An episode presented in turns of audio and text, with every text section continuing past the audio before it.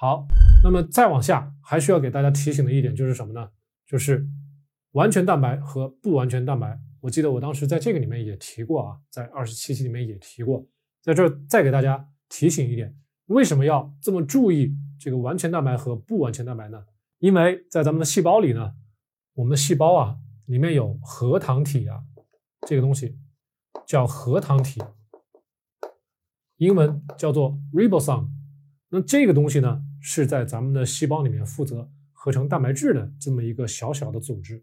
那么这个东西呢，它要利用咱们身体里面的氨基酸来合成蛋白质，有一个准则。那么这个准则就是，要么用它，要么呢全不用。什么意思呢？就跟咱们生产手机一样的，咱们这手机零部件往生产线上一放，对吧？这生产线这一个手机需要的所有零部件要全部到位，然后呢？机器也好，咱们工人也好，再把它组装起来，然后出来一个完整的手机。咱们呢，这个核糖体来制造蛋白质也是这么的复杂。那么，如果中间出现了几个氨基酸 （amino acids），如果这个氨基酸含量非常的少，过于少了，那么就意味着这一批蛋白质没办法合成。也就是说，咱们这个要组装手机，缺了一个芯片，缺了一个什么镜头，这个手机呢？就不能组装到位，这个产品就不能卖出去。所以这条原则叫做 use it or not at all。所以呢，完全蛋白质它的重要性就体现在这儿，因为完全蛋白质代表着，比如说猪啊、羊啊、牛啊、鸡啊、鱼啊这些啊，跟咱们人体内各种氨基酸的比例呢比较接近的。大家要知道，咱们体内呢有二十种氨基酸，十种必须的，十种不必须的。那么至少。对于那十种必需的氨基酸，这种完全蛋白，也就是肉蛋奶呀，还要包括大豆这几种食物呢，跟我们人体内必需氨基酸的它的这个比例是非常接近的，所以才会把肉蛋奶和大豆把它叫做 complete protein 完全蛋白质。那么对于不完全的蛋白质呢，咱们这里告诉大家是植物类的，比如说扁豆啊、豌豆啊。这种不值钱。再呢，坚果，坚果里面也有一些蛋白质，这些蛋白质所含的氨基酸的比例呢，跟咱们人体差的比较远。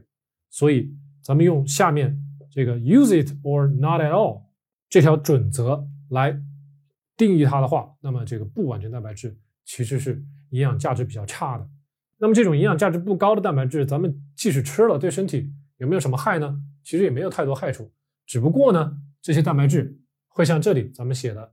Deaminated and oxidized，就是会被脱氨基，然后被用掉，被咱们身体作为能量啊，或者是作为一些其他的用处，这些呢就不能被咱们合成新的蛋白质供咱们人体组织使用啊。所以呢，大家记住这条，use it，用它，或者呢完全不用，就跟组装手机一样的。所以呢，这个比例 ratio，这个氨基酸的比例非常重要，所以咱们尽量。平常在选择蛋白质的来源的时候，吃饭的时候，吃食物的时候，我们尽量选择 complete protein 完全蛋白啊，也就是咱们平常的肉、蛋、奶、大豆。那么像我现在已经很少吃大豆制品了，有些朋友爱吃，其实也是没有关系的，就看个人的喜好、个人的消化能力，对吧？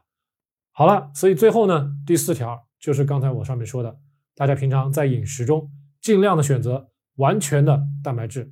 这点大家记住啊，一二三四，咱们今天节目呢就说到这儿，希望大家在节目最后给我点赞、关注、收藏，然后呢把我的节目可以转发给其他的朋友啊。好了，我们下期再见。